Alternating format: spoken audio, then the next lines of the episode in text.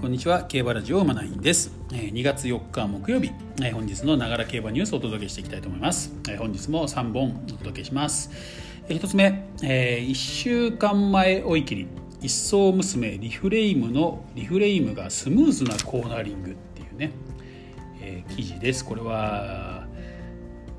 スポ日刊スポーツさんの記事ですね。あ違うすみません。間違えました。これはトースポさんの記事ですね。はい。はいえー、リフレイム、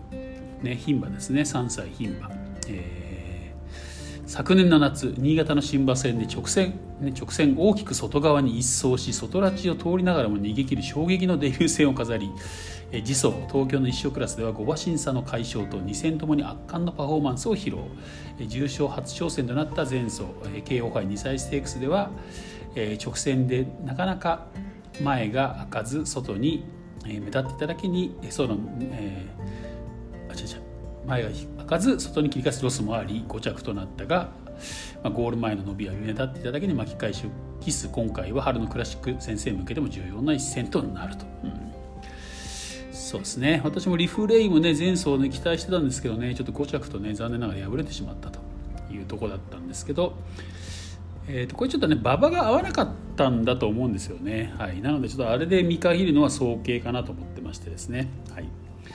まあ、1週間前、ね、来週のクイーンステークスのねクイーンカップかクイーンカップに出てくるということで1週間前追い切りの記事ですね、うん。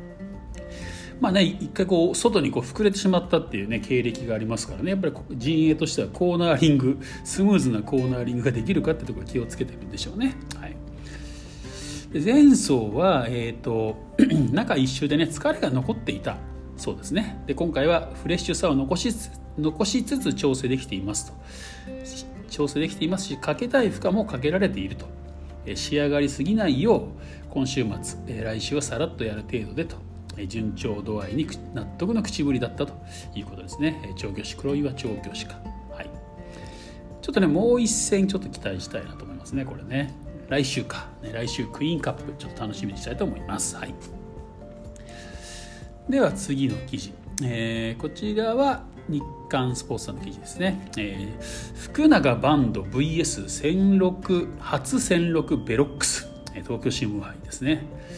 えー、これはね、まあ、追い切りが行われたそうですね、うん、追い切り激論東京新聞杯ってことね、まあ、記事なんですけどね、はい。東京新聞杯は G3 芝の 1600m7 日にね行われます。はい、でね、えー、この日刊スポーツの記者がねなんかこう対談というかね、えー、話討論というかしてる激論交わしてるっていうことなんですけどね、うん。まあ、先週のシルクロードステックスはね2人とも芝味20丸で的中だったそうです、はい、で今週は、えー今週はですねこのね、えー、とまずバンドギャルドですねバンドギャルドね、うん。えー、バンドギャルド、えー、2走前同舞台の富士ステークスでの勝ち方が良かったです。でね、えー、コースに不安がない上に力のいる馬場と高速馬場どちらにも対応可能です。とで追い切りの方も動きどうやった？と聞かれてですね。手応え十分スピード感もありましたとで調教師も藤原調教師もね仕上がりはいいし条件もいいからねここを目標に調整してきたと十分な感触ですと。で安城がね、えー、福永ジョッキーと、まあ、今乗れてますもんね、まあ、先週もね、えー、芝味でね勝ちましたしね、うん。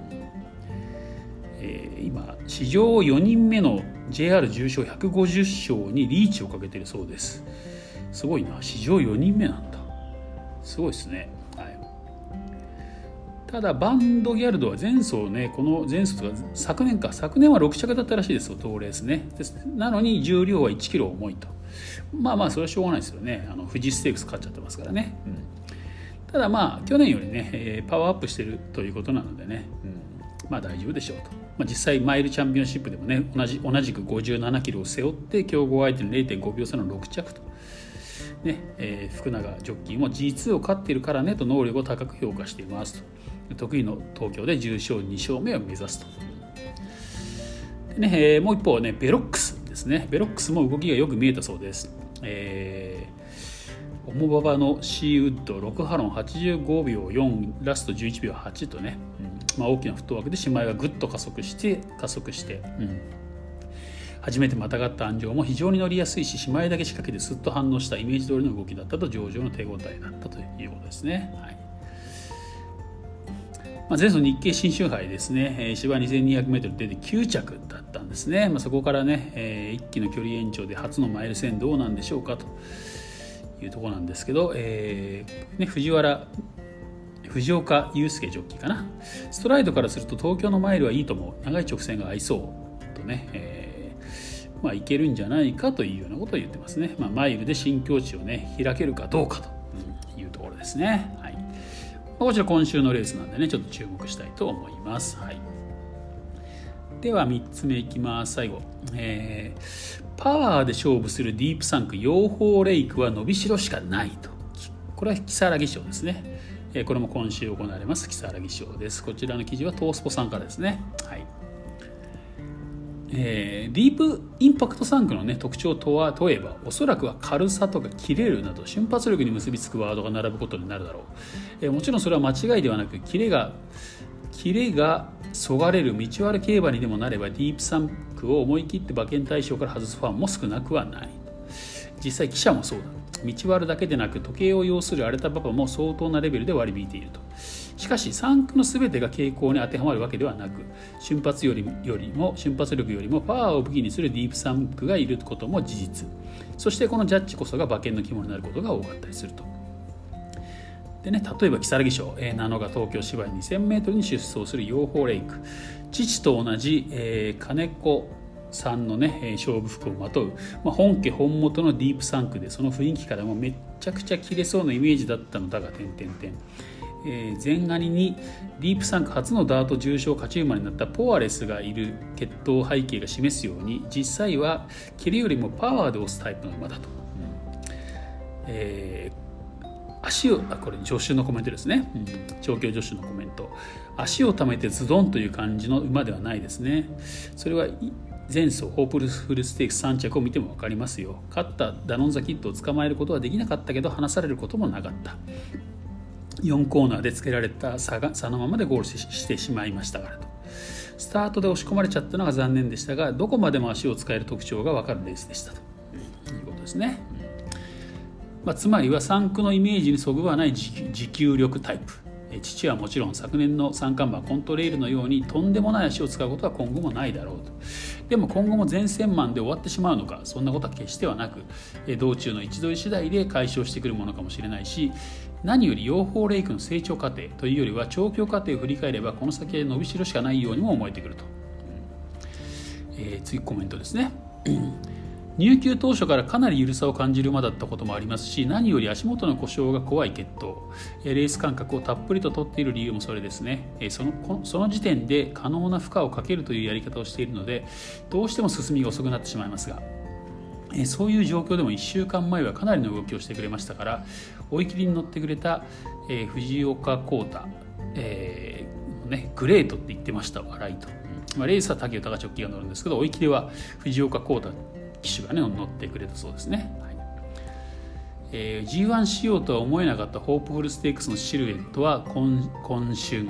えー、もしくはそれ以降見据えたもの。いかにも仕上げを焦らない友道厩舎らしいが今回は前走以上の雰囲気。つまりステップアップして迎えるシーズン初戦に注目しないわけにはいかないと、うん、もちろん軽さよりパワー優先のね中京最終週。今週ね最終週なんですね。パパについてはプラスに働くと思うと付け加えていたのは言うまでもないと